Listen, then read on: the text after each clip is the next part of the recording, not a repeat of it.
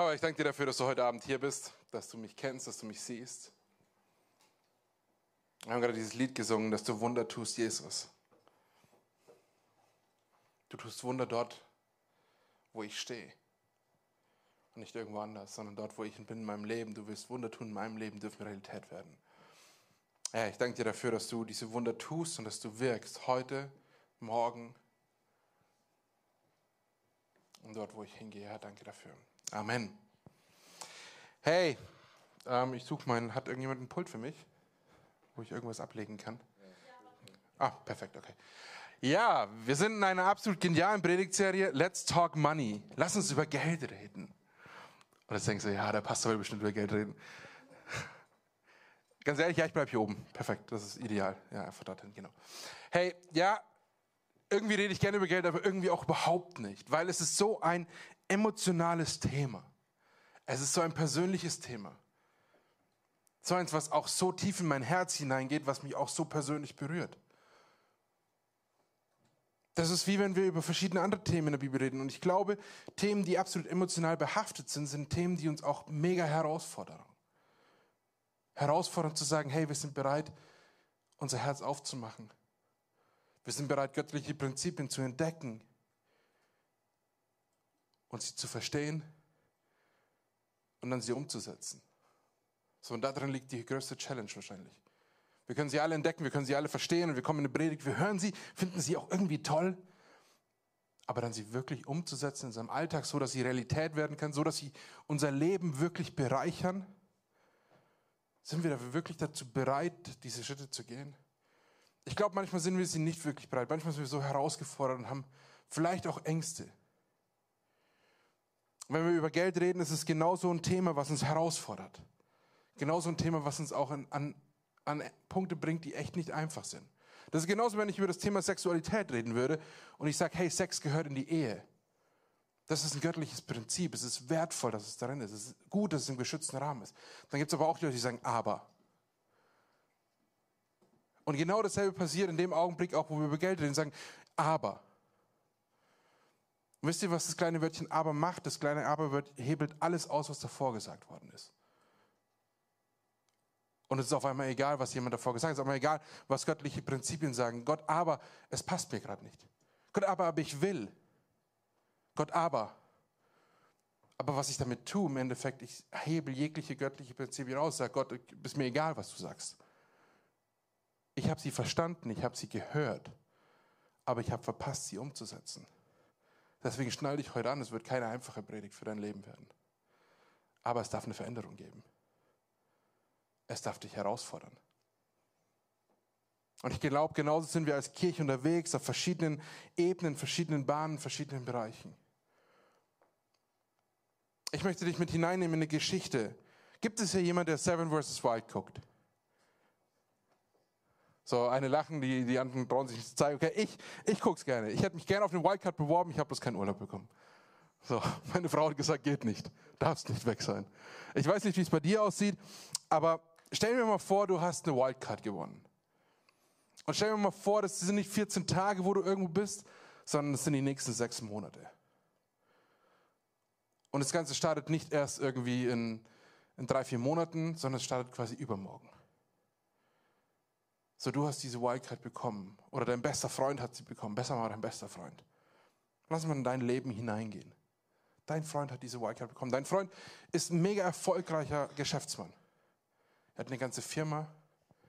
Er hat ein Haus, was gerade noch renoviert wird.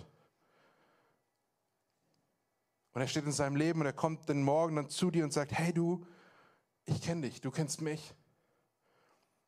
Und du weißt, ich bin die nächsten sechs Monate weg. Ich bin off the grid. Mich kann keiner mehr erreichen. Es gibt kein Handy, es gibt nichts. Und keine Ahnung, ob ich wiederkomme. Aber ich werde wiederkommen.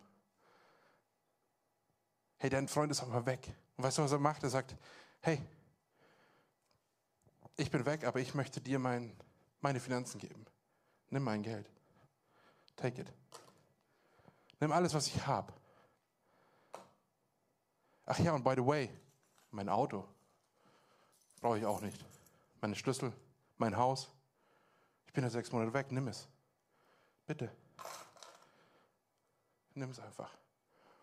Er, ah ja, und weißt du, ich baue ja gerade noch um in meinem Haus.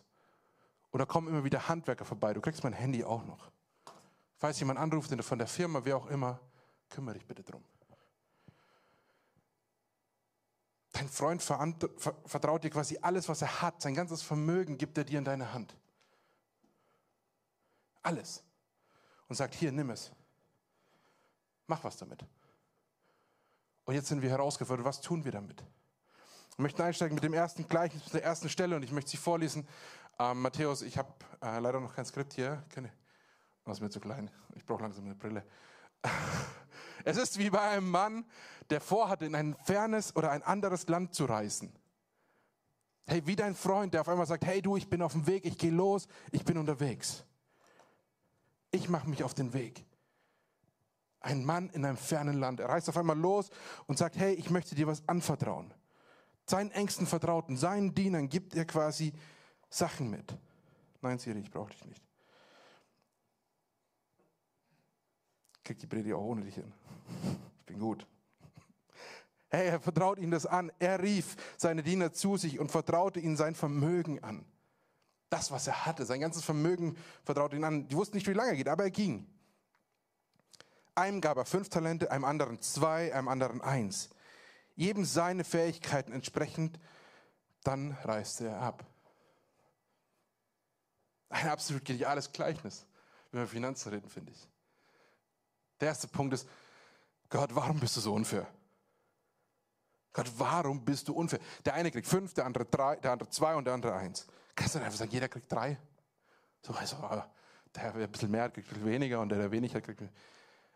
Das, das sind menschliche Maßstäbe. Wie oft, wie oft sitzt du in deinem Auto, in deinem Haus oder in deiner Wohnung und denkst dir, boah, also der hat so viel mehr wie ich, dem geht so viel besser in seinem Leben, der ist so erfolgreicher in seinen Beziehungen, in, seinen, in seiner Arbeit, dort wo er steht, dem geht es so viel besser. Das ist unser erster Moment, wo wir hier vielleicht darüber reden, wo wir sagen, hey, was sind die fünf Talente? Er sagt, ja, okay, also das ist doch unfair, Gott. Und ich sage dir heute, nein, das ist nicht unfair. Das sind göttliche Maßstäbe. Gott weiß, was du brauchst und was du hast und er gibt es dir, so wie es zu dir passt. Und es ist die Frage, bleibe ich in dem Stuhl sitzen und sage, er ist alles unfair oder stehe ich auf oder nehme Verantwortung für das, was mir Gott anvertraut hat? Wie kann ich ein gesunder Geber, wie kann ich ein gesunder Verwalter mit dem sein, was mir Gott gegeben hat, wie kann ich das einsetzen? Und der erste Punkt ist, kenne deinen Herrn.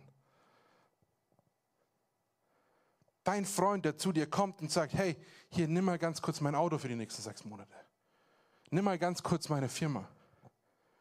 Übernimm es. Der sagt dir, hey, nimm es. Ihr kennt euch. Wisst ihr, dann kommt dieser Moment, wenn dein Freund weg ist, irgendwann kommt dieser Anruf rein, der Handwerker ruft an. Der Handwerker vom Badezimmer ruft an, ey, sorry, die Fliesen, die, dein, die ihr bestellt habt, die gibt es nicht mehr. Wir haben nur noch blaue und rosane und grüne Fliesen. Jo, was machst du in so einer Situation? Du weißt, dein Freund liebt blaue Fliesen. Okay, gut. Easy. Aber dein Freund hat dir keinen Plan mitgegeben, keinen Katalog mitgegeben, wo drauf steht, wenn A passiert, mach bitte B. Und wenn B passiert ist und dann A und dann C und dann X, nein. Du darfst deinen Freund kennen. Er vertraut dir. Er sagt, hey, ich vertraue dir, du wirst eine gute Entscheidung treffen. Deine, seine Firma hat versucht, ein neues Gelände zu bauen. Die Stadt ruft an und sagt, ja, ey, die Baugenehmigung gibt es leider nicht. Wir können nur das Grundstück drei Meter auf der anderen Seite, auf der anderen Straßenseite empfehlen. Das geht. Wisst ihr, du musst Verantwortung nehmen für das, was Gott dir in die Hände gelegt hat. Und das gut einsetzen. Kenne deinen Herrn, weiß, was göttliche Prinzipien sind, lerne diese göttlichen Prinzipien kennen und setze sie um in deinem Alltag. Wir lesen weiter in diesem Gleichnis. Der Diener, der fünf Talente bekommen hatte, begann sofort mit dem Geld zu arbeiten. Hey, hat es sofort eingesetzt. Bro, er hat nicht noch irgendwie gewartet und gesagt, ja, ich mache mir noch ewig einen Plan und ich analysiere mal noch und guck mal, ob das wirklich, wirklich, wirklich eine gute Entscheidung ist. Er hat angefangen, direkt angefangen. Er gewann fünf weitere dazu. Ebenso gewann der, der zwei Talente bekommen hatte, zwei weitere dazu. Der aber nur ein Talent bekommen hatte, grub ein Loch in die Erde, versteckte das Geld seines Herrn. Nach langer Zeit kehrte der Herr zurück und forderte seine Diener auf, mit ihm abzurechnen. Stell dir vor, wie der sich gefühlt hat, der das vergraben hat. Vielleicht hat er sich besonders schlau gefühlt, aber der eine oder andere kennt die Geschichte und weiß, wie sich vielleicht auch ausgeht, das Gleichnis. Wir lesen weiter, der Mann, der fünf Talente hatte, erhalten hatte, trat vor und übergab ihm zehn Talente. Er sagte, Herr, fünf Talente hast du mir gegeben, hier habe ich fünf dazu verdient. Da lobte ihn sein Herr, du bist ein guter und tüchtiger und zuverlässiger Verwalter. Im kleinen Ding bist du treu gewesen, darum werde ich dir Großes anvertrauen. Der, der fünf Talente bekommen hatte, der, der drei, zwei bekommen hatte, was haben sie getan? Sie kannten die Prinzipien Gottes und haben sie umgesetzt. Und ich glaube, das ist das, was wir auch tun dürfen. Wir dürfen in unserem Leben anfangen, die Prinzipien Gottes zu entdecken und die Prinzipien Gottes in unserem Leben umzusetzen. Und dazu dürfen wir immer wieder neu einfach auch die Nähe Gottes suchen, sein Herz suchen, die Beziehung.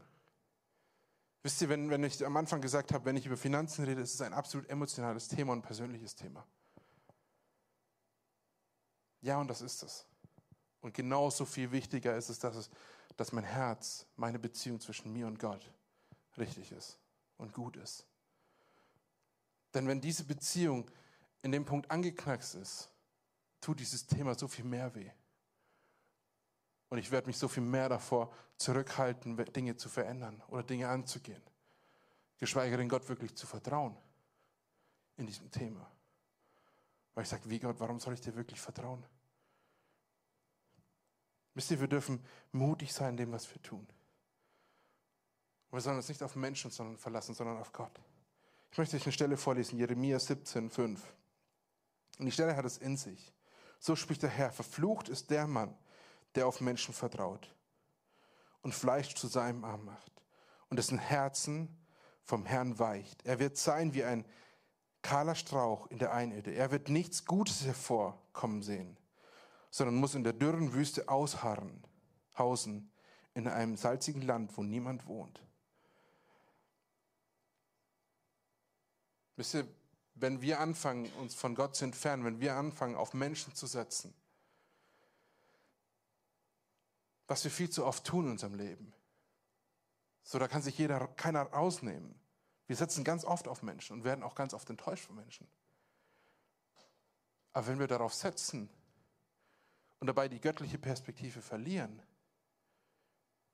passiert genau das, dass wir irgendwie in der Einöde landen, in kalten und kahlen Gegenden, hey, wo wir keine Lösung mehr sehen. Wo wir lösungsorientiert rumirren und keine Lösung mehr finden, weil wir nichts mehr wirklich entdecken können, weil wir nicht sehen, was Gott Gutes vorbereitet hat. Das Pardon im Neuen Testament, da heißt es dazu in 1 Timotheus 6, 6 17, Ermahnung der Wohlhabenden, den Reichen in der jetzigen Zeit oder den Reichen der jetzigen gebiete ich nicht hochmütig zu sein, auch nicht ihre Hoffnung auf die Unbeständigkeit des Reichtums zu setzen, sondern auf den lebendigen Gott. Ja, ich bin noch nicht reich. Pastor, die Stelle ist nicht für mich. Ich sage, für jemand anders. Geht nicht für mich, ich bin nicht, ich habe nicht viel. Ja, red mal weiter. Ich sage dir heute, es gibt keine Stelle, die nicht irgendwie für dich ist. Das gesamte Wort Gottes darf Raum in deinem Leben einnehmen, darf hat was zu sagen in deinem Leben. Und dann heißt es weiter über denen, die reich sind. Sie sollen Gutes tun, reich werden an guten Werken, freigebig sein, bereit mit anderen zu teilen, damit sie das ewige Leben ergreifen und so für sich selbst eine gute Grundlage für die Zukunft sammeln. Wir dürfen eine Grundlage für die Zukunft sammeln, indem wir gute Werke tun, Gutes tun, freigebig sind, bereit zu teilen. Und ja, ich möchte ein bisschen darauf eingehen, auf den Punkt, warum ich davon überzeugt bin, dass wir eigentlich absolut stinkreich sind. Wir als Europäer, die, die hier leben, wir sind absolut stinkreich. Und wir haben viel zu viel. Und wir haben viel zu viel Angst, das viele zu verlieren. Und weil wir viel haben, können wir auch viel Angst haben. Und ich glaube, das ist ganz schön was, was uns oft hemmt, auch wirklich Gott zu vertrauen. Ich möchte dir das mal ganz praktisch nachlesen. Du kannst es selber zu Hause machen. Du kannst mal bei Google Global Richmond List eingeben oder Rechner und es selber durchrechnen. Ich habe das hier mal beispielhaft für dich gemacht. Und zwar ein erstes Beispiel ist, wenn du ungefähr so 1000 Euro im Monat verdienst, das sind so 12.000 Euro im Jahr, dann landest du circa bei 12,8 Prozent der reichsten Menschen auf dieser Erde. So mit 12.000 Euro im Jahr, mit 1.000 Euro im Monat, gehörst du quasi zu den 12,8 Prozent der reichsten Menschen dieser Erde. So, es gibt ungefähr 88 Prozent Menschen, 88 Prozent der Menschheit sind ärmer. So, wenn du ungefähr 26.600 im Jahr verdienst, das sind so 2.200 im Monat, landest du ungefähr bei einem Prozent der reichsten Menschen. Und jetzt können wir die Durchschnittsrechnung mal machen, was so eine Durchschnittsperson, ein, ein Personenhaushalt oder eine Person in Deutschland ungefähr verdient. So, wenn du alleine lebst in deiner Wohnung, kommst du ungefähr Pi mal Daumen auf 40.000 Euro im Jahr, 3.300 Euro. Was du hast. Damit gehörst du zu den 0,34 Prozent der reichsten Menschen auf dieser Erde. Und ich weiß nicht, wie, was dein Gehaltszettel sagt, aber wenn ich meinen durchrechne, wenn ich das eingebe und sage, hey, wir, haben, wir sind zwei Erwachsene zu Hause, vier Kinder, einer, der verdient, landen wir ungefähr bei 8,5 Prozent der reichsten Menschen der Welt. Und das allein schockt mich schon, dass ich denke, hey, dort gibt es quasi im Endeffekt 92 Prozent der Menschheit ist ärmer und ich sitze zu Hause auf meinem Sofa und beschwere mich darüber, dass mein Nachbar anscheinend mehr hat. Ich beschwere mich darüber, dass Gott unfair ist und ungerecht ist. Ich habe Angst auf einmal, ich könnte ja was verlieren. Ich könnte ja ärmer rausgehen, wie ich reingegangen bin. Aber göttliche Prinzipien haben nichts damit zu tun, dass ich etwas verliere, sondern ich gewinne etwas. Und was du gewinnen kannst, das möchte ich dir kurz zeigen, denn das geht in dem Bibelvers, wenn wir weiterlesen. Da heißt es nämlich, sie sollen Gutes tun, reich werden an guten Werken und freigebig sein.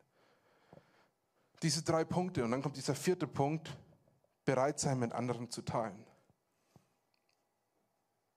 Und diese drei Punkte davor können wir eigentlich nur erreichen, wenn wir bereit sind zu teilen. So, du kannst keine guten Werke tun, wenn du nicht teilst. Du kannst nichts Gutes tun, wenn du nicht bereit bist zu teilen. Du kannst nicht freigebig oder großzügig sein, wenn du nicht bereit bist zu teilen. Ich möchte euch mal ein Beispiel nennen. Wir haben vier Kinder zu Hause. So alle im Alter von eins bis sieben. Alle zwei Jahre ungefähr. Ja, es ist mega tough. Aber was ist unser größtes Anliegen als Eltern? Hey, wir wünschen uns, dass unsere Kinder irgendwann Freunde finden, die sie im Leben begleiten. Freunde, die mit ihnen durch dick und dünn gehen. Weil es wird dieser Moment kommen, wo meine Kinder zu Hause ausziehen, wo sie mit Freunden unterwegs sein sollen. Dann laden wir Freunde ein, Nachbarn kommen rüber mit ihren Kindern, die ungefähr gleich alt sind, wo wir denken, hey, das könnte matchen, das passt so. Bringst du die Kinder in ein Zimmer und dann packen die ihre Spielsachen aus. Ich habe dir ein paar Spielsachen mitgebracht.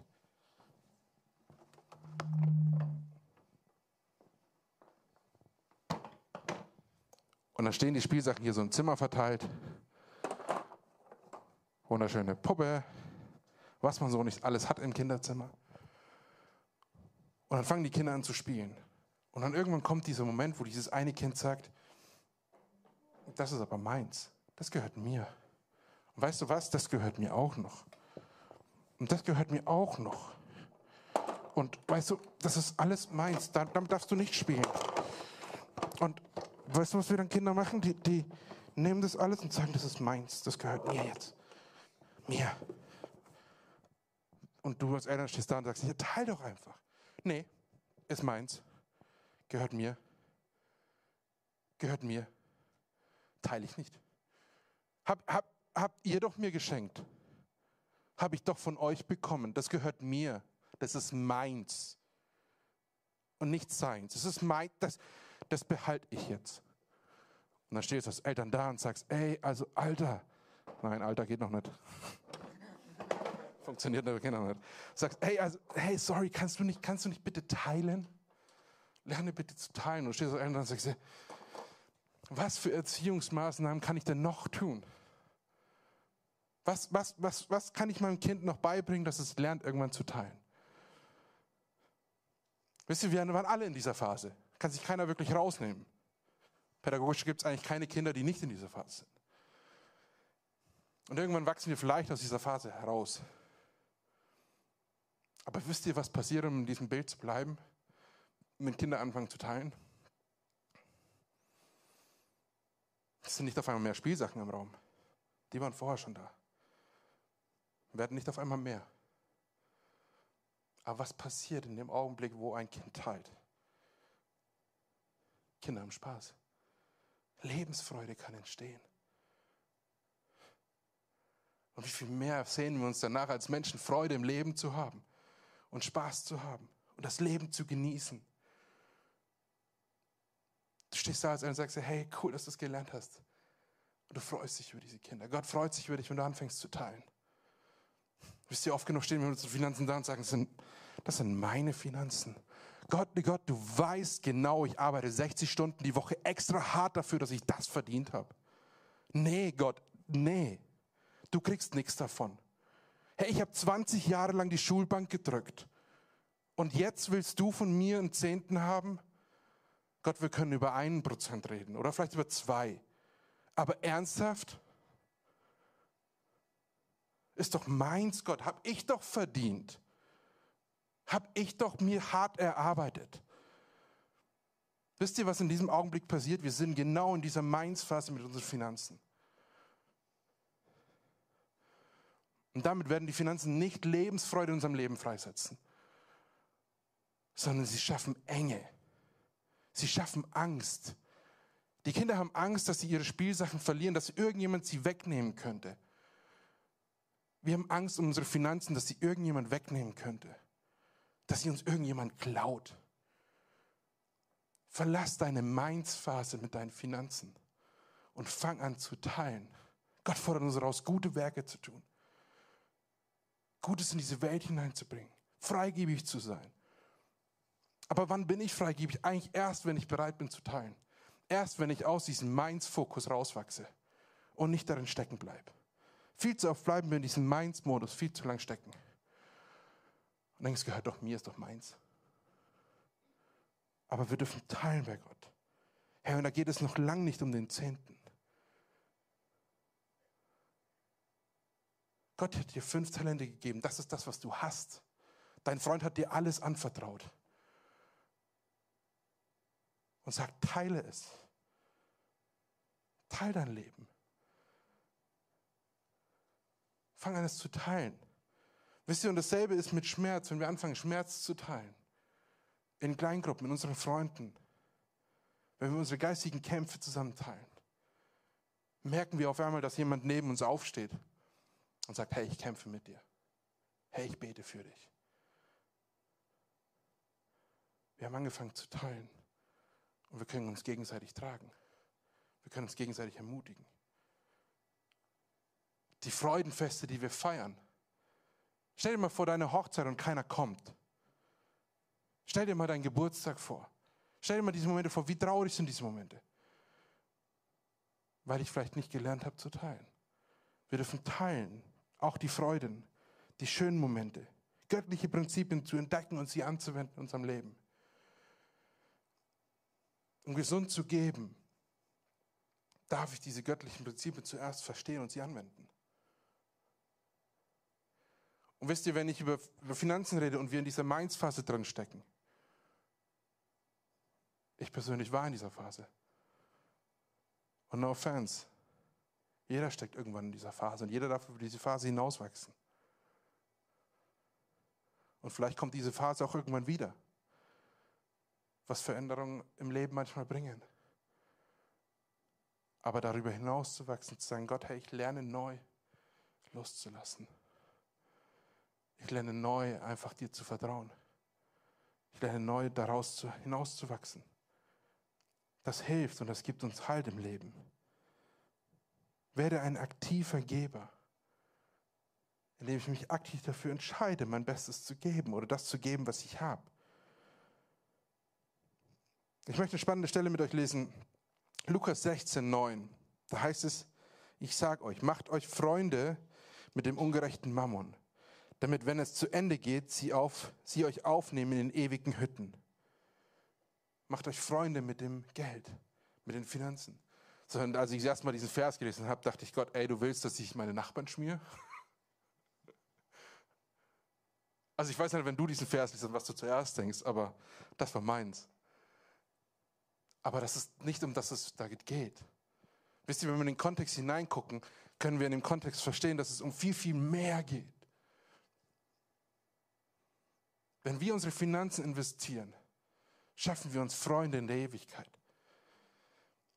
Und eines Tages, wenn du Ja zu Jesus gesagt hast, wirst du im Himmel ankommen und da werden Leute sein, die sagen, hey, danke, dass du bereit warst zu investieren. Weil du da warst, habe ich Jesus kennengelernt. Weil du da warst, habe ich Hoffnung im Leben gefunden. Weil du da warst, hat mich hat sich meine ganze Familie für Jesus entschieden. Das sind die Freunde für die Ewigkeit. Das sind die Freunde, die ich irgendwann im Himmel haben will. Das sind die Schätze, die im Himmel sind. Der Himmel hat kein Geldproblem. Das sind die Straßen aus Gold. Hier auf der Erde sind sie aus Dreck, aus Teer. Der Himmel hat kein Geldproblem. Und wir lesen weiter im Vers, wer im geringsten treu ist, das geringste, das geringste in der Bibel und im, im christlichen Kontext sind, sind meine Finanzen. Wir lesen diesen Vers, das geringste ist, der ist auch im Großen treu. Und wer im geringsten ungerecht ist, der ist auch im Großen ungerecht. Wenn ihr also im Umgang mit dem ungerechten Mammon nicht treu seid, wer wird euch das wahre Gut anvertrauen? Wenn ihr das nicht, nicht treu verwaltet, was, was euch doch gar nicht gehört, wer wird euch dann das eure wahres Eigentum geben? Wer wird euch dann das wahre Eigentum geben? Ein Diener kann nicht zwei Herren arbeiten, für zwei Herren arbeiten. Er wird dem einen ergeben sein, im anderen abweisen. Für den einen wird er sich einsetzen und den anderen wird er verachten. Ihr könnt nicht Gott dienen und zugleich dem Mammon. Das Kleinste, das Geringste im Reich Gottes sind die Finanzen. Das ist das, wo Gott uns herausfordert, treu zu sein. Das ist das, wo Gott zu uns herausfordert, einfach zu sagen, hey, ich vertraue Gott ich setze die Prinzipien um. Ich fange an, meinen Zehnten zu geben. Ich fange an, mutig zu sein, zu investieren. Und das wahre Gut, das, was Gott uns anvertrauen möchte, sind geistige Durchbrüche, die Früchte des Heiligen Geistes, das Wirken Gottes, seine Taten, sein Versorgen. Gott möchte in uns bewirken, dass er uns versorgt, dass er uns es im Genuss darreicht. So wie wir es im ersten Timotheus gelesen haben. Dass er es uns reichlich zum Genuss darreicht. Das möchte Gott uns geben. Das ist, was Gott die wahren Güter nennt, die, die einen Unterschied machen. Der Segen Gottes in unserem Leben. Wisst ihr, aber dafür dürfen wir erstmal in dem ersten Prinzip, in dem Kleinen treu sein. Und ich glaube, deswegen ist es so wichtig, dass wir zuerst diese Basics legen, bevor wir über das reden, wo wir sagen, hey, ich gebe meinen Zehnten, ich bin bereit, Gott, hey, ich bin bereit, alles, was ich habe, den zehnten Teil davon an dich abzugeben. Und das dorthin zu bringen, wo du es haben möchtest. In dein Haus hinein. Und es bei dir loszulassen. Und zu wissen, dass du es gut machst. Wenn wir ins Alte Testament hineingucken, da lesen wir in 5. Mose 14 folgendes zum Thema Zehnten. Legt jedes Jahr den zehnten Teil vom Ertrag eurer Getreidefelder beiseite. Dasselbe gilt für den zehnten Teil eurer Weintrauben und Olivenernten. Auch eures erstgeborenen männlichen Kälb, Kälbern, Lämmern und Ziegenböcke sollt ihr vor, vor ihren Herren absondern, von ihren Herren absondern. Wisst ihr, wir lesen hier nicht einfach nur, ja, gibt den Sinn einfach nur von irgendwas, sondern von den gesamten Bereichen. Von allem sagen, hey, ich gebe etwas ab an dich, Gott, ich gebe, ich lasse es los. Das ist mein erstes, was ich gebe. Die ersten Tiere, nicht die, die am Letz, als letztes kommen, sondern die ersten.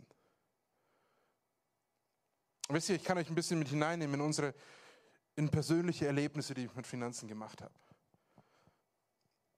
Ich bin seit neun Jahren verheiratet und vor gut fünf Jahren gab es einen Moment in unserer Ehe, wo eine finanzielle Situation sowas von beschissen war, dass wir mehrere Monate lang, also ich habe drei Monate lang, haben wir nur rote Zahlen geschrieben. So unsere fixen Ausgaben waren definitiv immer höher wie unsere fixen Einnahmen. Hey, und es war echt hart am Anfang des Monats zu wissen, dass egal was kommt, dass du sowieso mies machst. Und du wusstest, hey, es wird jeden Monat mehr werden. Und es war echt hart. Und ich irgendwann gesagt habe, hey, ich, ich, ich bin verantwortlich für den Bereich bei uns gewesen und habe gesagt, hey, ich kann den Zehnten nicht mehr geben. Gott, wie soll, ich, wie soll ich dir das Erste geben? Wie soll ich den Zehnten von dir abgeben, wenn ich selber sehe, dass es eigentlich nicht sicher ausgeht? Ich habe es beendet. Unsere Finanzen sind noch chaotischer geworden. Ich dachte so, hey, wenn ich den Zehnten jetzt weggebe, dann komme ich wenigstens auf Null vielleicht raus. Pustekuchen. Und manchmal gibt es solche Situationen im Leben. Meine Frau kommt dann irgendwann zu mir nach ein paar Monaten, nach zwei, drei Monaten und sagt, Jonas, hey, was ist los mit unseren Finanzen? Geben wir uns einen Zehnten noch. Ich habe ihr nichts davon erzählt. Ich dachte, ich mache das einfach, damit es besser läuft. Ich vertraue dem Geld schon, es wird schon funktionieren. Ich setze darauf. Ich weiß doch, wenn ich Mathematik anwende, weiß ich doch, was es tut. Dann weiß ich doch, wenn das weg ist, dann ist da eine schwarze Null. Vielleicht ein bisschen Plus drauf. Dann funktioniert es doch wieder. Habe ich ihr das gesagt und hat sie gesagt, nee. Wir geben ab heute unseren Zehnten wieder. Und dann sagt sie folgendes, und jetzt geben wir die letzten zwei Monate rückwirkend noch. Ich musste, ich war echt hart dran. Wir haben gefeitet, wir haben gestritten, wir haben diskutiert darüber. Und irgendwann habe ich kapituliert und habe gesagt, okay, gut, hey, im Endeffekt geht es ja nicht um deine Meinung, sondern es geht darum, ob ich bereit bin, Gott zu vertrauen. Es lohnt sich doch gar nicht, dass ich mit dir streite. Das ist eine Vertrauensfrage von mir. Und ich habe zu ihr gesagt, hey, ich möchte, ich möchte Gott vertrauen, aber ich schaffe es nicht. Mach du es einfach. Und das Krasse war, ab diesem Moment gab es diesen Moment, dass auf einmal Geld in unserem Briefkasten lag. Und das ist absolut, absolut krass. Ich habe immer zu Gott gesagt, also wenn es mal so weit kommt, dann, jo, was habe ich alles falsch gemacht, Gott? So, also so ironischerweise so. Aber für mich war das in dem Augenblick so eine absolute Bestätigung, dass es nicht nach dem Wenn-Dann-Prinzip läuft. Mit Gott und den Finanzen. Gott, wenn die Versicherung das Geld zurückbringt, dann. Gott, wenn dann, dann. Sondern Gott fordert uns heraus, zuerst ihm zu vertrauen. Ihn an erste Stelle zu stellen. Und zu sagen, hey Gott, ich gebe zuerst dir. Und das dahinter wirst du klären. Das heißt nicht, dass, dass man auf einmal blind war und nichts mehr getan hat. Ja, wir haben viel aufgeräumt in unseren Finanzen, wir haben viel gelernt. Und das hat uns gut getan. Wir haben viel gelernt, wie man mit Finanzen umgeht, wie man Budgetpläne macht, wie man Sachen ansetzt. Wir hatten Freunde, die wir mit ins Boot geholt haben, zu sagen, hey, ich kann es nicht, wir können es, nicht unsere Stärke. Könnt ihr uns helfen? Und dafür ist Gemeinde da, dass wir uns gegenseitig stützen, dass wir einander tragen. Nur weil es Thema Finanzen ist, heißt es nicht, ah, dass es jeder kann. Sondern es gibt genügend Menschen, die da nicht so gut damit umgehen können. Dann braucht es Leute, die aufstehen und sagen, hey, ich helfe dir dabei. Ich gehe mit dir durch. Ich trage dich. Ich sortiere dir es. Ich helfe dir dabei. Ja, und dann sind wir ganz schnell an diesem Thema, dass Finanzen auf einmal absolutes Schamthema sind. Bitte rede nicht drüber. Es verletzt mich, wenn wir über Geld reden, weil meine Zahlen sind rot. Ich kann damit nicht umgehen. Warum redest du über Geld? Dann reden wir über Beziehungen, über Sexualität. Und sagst, ja, das verletzt mich auch. Rede bitte nicht drüber. Das sind Schamthemen, die so tief drin sitzen. Aber Gott möchte uns frei davon machen.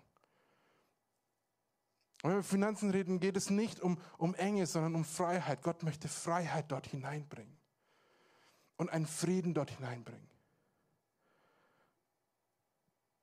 Wisst ihr, und diesen, diese Themen sind herausfordernd, aber sie dürfen uns in Momente hineinführen, wo wir neu Gott vertrauen. Und vielleicht kommst du irgendwann an diesen, an diesen Punkt heran, dass du sagst, hey, ja, ich habe so viel finanzielle Entspanntheit in meinem Leben, dass ich sage, ich rechne mein Budget nach dem Prinzip, genug ist genug. Was brauche ich denn eigentlich, Gott? Mach die Rechnung mal, wenn du nicht, wenn du sagst, es ist finanziell knapp sogar. Was brauche ich, Gott? Was brauche ich? Und alles, was übrig bleibt, Gott, gebe ich dir. Was davor geht der Zehnte schon weg, zu sagen, aber ich, ich bin bereit, vielleicht darüber hinaus zu gehen. Gott, ich möchte erleben, dass, dass darin ein Segen liegt. Gott, ich möchte dich herausfordern. Ich möchte dir neu vertrauen. Ich fange an, Gott, ich lege es dir alles hin. Ich vertraue dir, dass du versorgst. Wenn wir ins Neue Testament hineinschlagen, sehen, lesen wir genau dasselbe über den unseren Zehnten geben. Paulus schreibt in 1. Korinther 16 folgendes. Zum Schluss will ich euch noch etwas zum Geld sammeln über die Christen in Jerusalem sagen. Führt sie so durch, wie ich es auch, auch für die Gemeinde in Galatien angeordnet habe.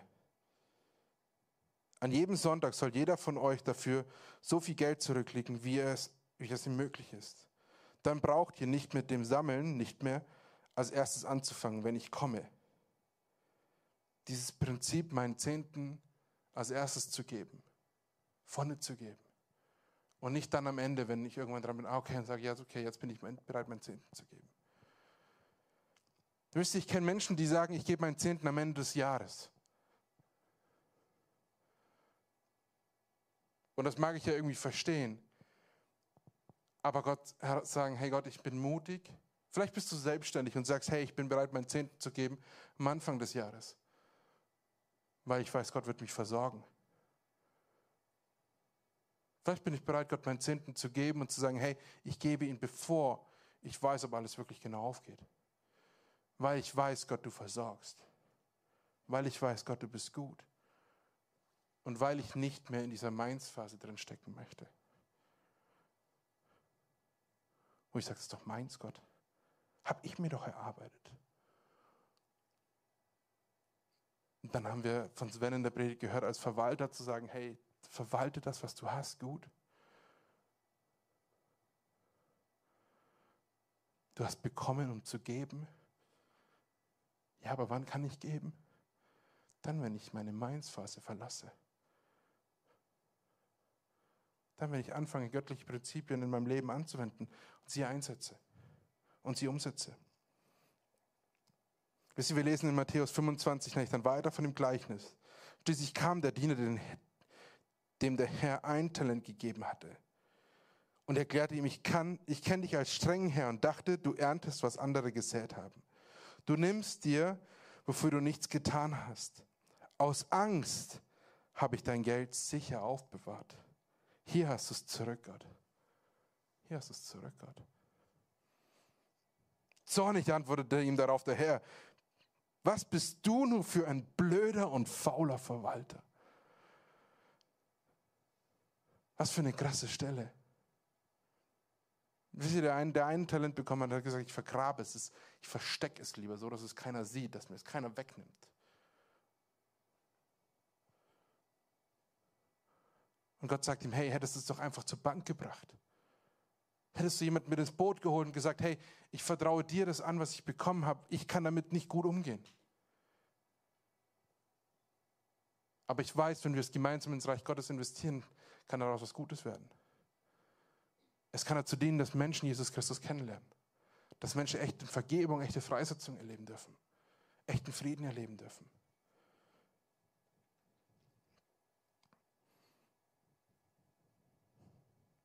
Malachi 13 heißt es nämlich, bring deinen Zehnten ganz in das Vorratshaus, damit Speisen in meinem Haus, damit speise ich, damit speis, speis ihnen mein Haus sei. und prüfe mich doch, so spricht der Herr. Wisst ihr, wenn wir anfangen, unseren Zehnten in sein Haus hineinzugeben, fordert uns Gott heraus, dass wir das tun. Aber es gibt kein anderes Thema, wo Gott uns nicht herausfordert, auch zu sagen, hey Gott, zu prüfen, ob er uns nicht versorgt. Und wisst ihr, das Versorgen Gottes kann ich erst erleben, wenn ich die Finanzen an erste Stelle stelle. Wenn ich Gott zuerst gebe. Und wenn ich aufhöre, nach dem Wenn-Dann-Prinzip zu geben. Wenn dann was übrig ist, Gott. Wenn es mir dann passt. Wenn es gerade eben okay ist, Gott, für mich, dann. Nein, es geht nicht um dich. Es geht um ein göttliches Prinzip, was dich freisetzt von Dingen in deinem Leben. Da geht es auch nicht um mich. Ob, mir persönlich geht es nicht um das, ob du einen Zehnten gibst oder nicht. Aus menschlicher Perspektive ist es mir egal. Aus göttlicher Perspektive wünsche ich mir, dass du dieses Prinzip entdeckst und es umsetzt. Und in deinen Finanzen eine neue Freiheit erlebst, die dich frei macht. Frei macht von Ängsten. Frei macht von dieser Angst, die dieser Mann hat, der ein Talent hat und sich sagt, ich vergrab das, was ich habe. Ich habe Angst davor. So dass es keiner sieht. Ich vergrab es irgendwo. Gottes Plan für Finanzen ist weder Reichtum noch Armut, sondern Freiheit. Es geht um die Freiheit und die möchte Gott in unserem Leben freisetzen. Es geht ihm nicht um, um reich oder arm. Die finanzielle Freiheit, das war auch kein Zustand deines Geldbeutels, sondern deines Herzens. Hey, es geht um dein Herz. Und ist dein Herz frei? Es geht nicht um dein Geldbeutel, ob der frei ist oder voll ist. Entscheidend ist nicht, ob du Geld hast oder nicht, sondern ob Geld dich hat. Ob Geld dich besitzt.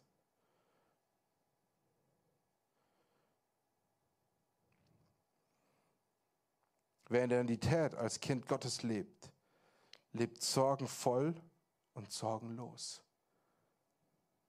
Lebt weder sorgenvoll noch sorgenlos. Wisst ihr, wir haben alle in unserem Leben Höhen und Tiefen. Wir haben all diese Momente, wo wir vielleicht mehr auf Gott gesetzt haben, als wir auf Menschen, wo wir gemerkt haben, hey, es hat sich gelohnt. Oder wo wir uns mehr auf Menschen verlassen haben und gemerkt auf einmal haben, hey, es ist einfach ganz schön dürre hier. Wir sehen keine Lösungen mehr. Es ist wie eine Wüste. Wer in seiner Identität als Kind Gottes lebt, lebt weder sorgenvoll noch sorgenlos, sondern er lebt versorgt, weil Gott mich versorgt. Das heißt nicht gleich, ich bin sorgenlos oder sorgenvoll. Geld ist ein hervorragender Diener, aber ein schlechter Herr. Halte nicht an Geld fest, denn es lässt sich fallen. Davon bin ich absolut überzeugt. Wenn wir an unserem Geld festhalten, lässt es uns irgendwann fallen. Das enttäuscht uns. Es wird irgendwann weg sein. Wie oft checkst du dein Bankkonto am Tag? Oder tust du es gar nicht? Hast du Angst davor? Wisst ihr, wir sind Mann, es gibt unterschiedliche Typen. Der eine checkt es jeden Tag und jede halbe Stunde und schaut, ob seine Aktien hoch und runter gehen. Der hängt da dran. Es ist nichts Schlechtes dabei. Der andere hat Angst davor, seine Finanzen zu und denkt, was, was, ich will das gar nicht. Ich habe Angst davor, was da steht. Weißt du, egal ob es positiv oder negativ, aber auf einmal hat man einen Scham davor. Und was beide Extreme gemeinsam haben, ist, dass Geld auf einmal so einen hohen Stellenwert einnimmt, so einen hohen Raum einnimmt. Lass dich in Gottes Hände fallen, dann hält er dich fest. Halt nicht am Geld fest, denn das lässt sich fallen. Halt an Gott fest, denn er hält dich fest. Wisst ihr, diese Prinzipien dürfen wir lernen, wir dürfen sie entdecken und wir dürfen sie praktisch in unserem Leben umsetzen. Ich habe vorher diese Stelle aus Jeremia gelesen. Diese Stelle von diesem Herr, von diesem Menschen, der auf Menschen setzt. Hey, ist eine echt krasse Stelle. Wenn ich mehr auf Menschen setze, ich, zieht mich das weg von Gott, von seinem Herzen. Und das Resultat ist, ich werde irgendwo in der Wüste landen. Im Endeffekt heißt das Resultat, hey, ich bin vielleicht in Problemen, in Herausforderungen drin und ich habe keine Kraft mehr, das Gute zu sehen, was Gott für mich vorbereitet hat, Lösungen zu sehen. Und lesen wir die Stelle genau weiter, lesen wir genau das Pardon dazu. Gesegnet ist der Mann, der auf den Herrn vertraut und dessen Zuversicht der Herr geworden ist. Der Mann ist gesegnet, der auf den Herrn vertraut, der die Prinzipien Gottes kennt und sie in meinem Alltag umsetzt. Dann wird es sein wie ein Baum, der im Wasser gepflanzt ist und seine Wurzeln im Bach ausstreckt, der die Hitze nicht fürchtet, wenn sie kommt, sondern seine Blätter bleiben grün, auch in einem dürren Jahr. Braucht er, nichts, braucht er sich nicht zu sorgen und er hört nicht auf, Frucht zu bringen. Was für eine geniale Stelle.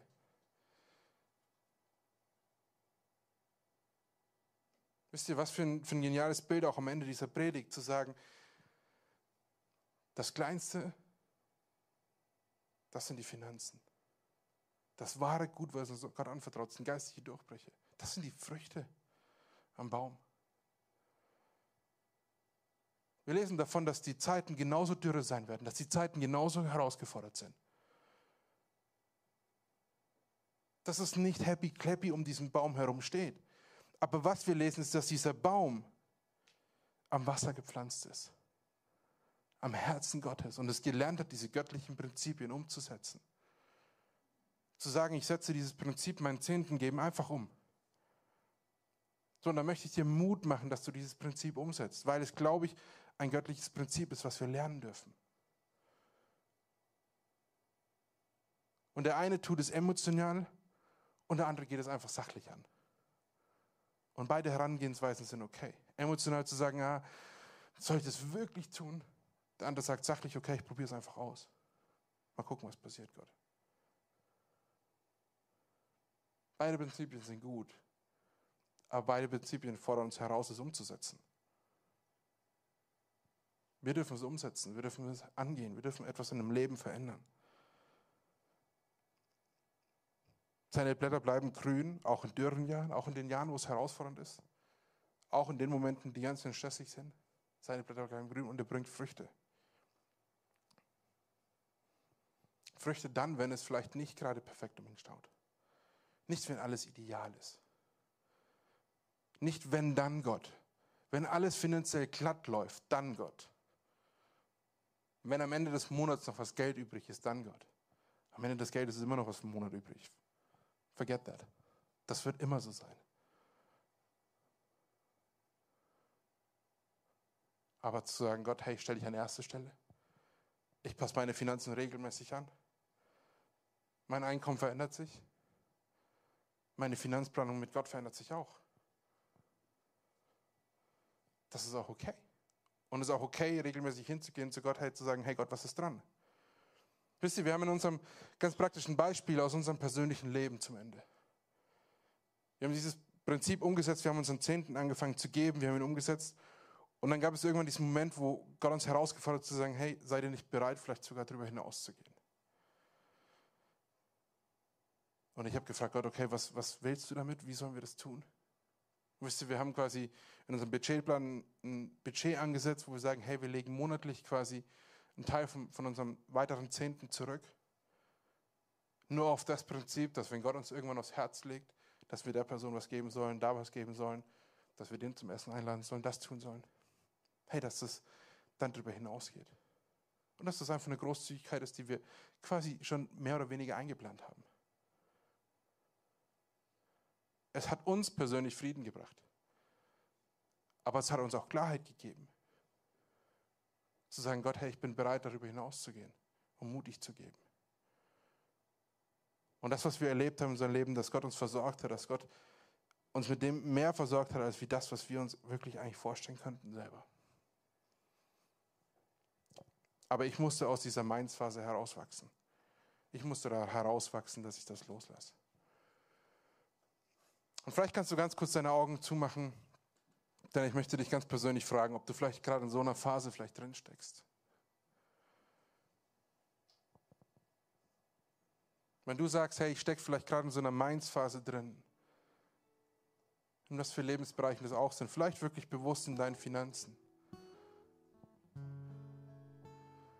dann heb gerne deine Hand, weil ich möchte für dich beten.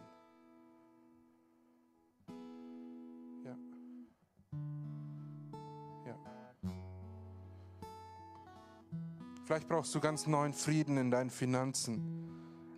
Ein Frieden, der einfach viel, viel mehr ist, wie das, was wir Menschen dir geben können. Einen göttlichen Frieden. Vielleicht brauchst du auch Ruhe in deinen Finanzen, weil dort Chaos ist. Dann heb gerne auch deine Hand, weil da möchte ich auch für dich beten.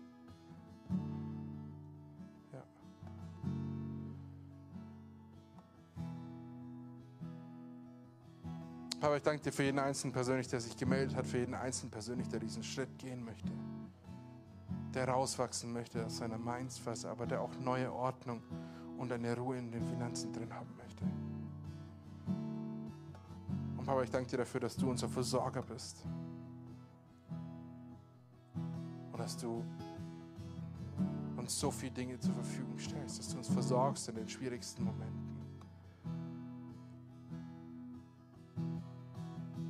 Möchte Mut den Menschen zusprechen, die sich gemeldet haben. Mut zusprechen, einen geistlichen Mut, dass sie den erleben dürfen. Dass sie mutig bereit sind, Gott zu vertrauen und loszulassen.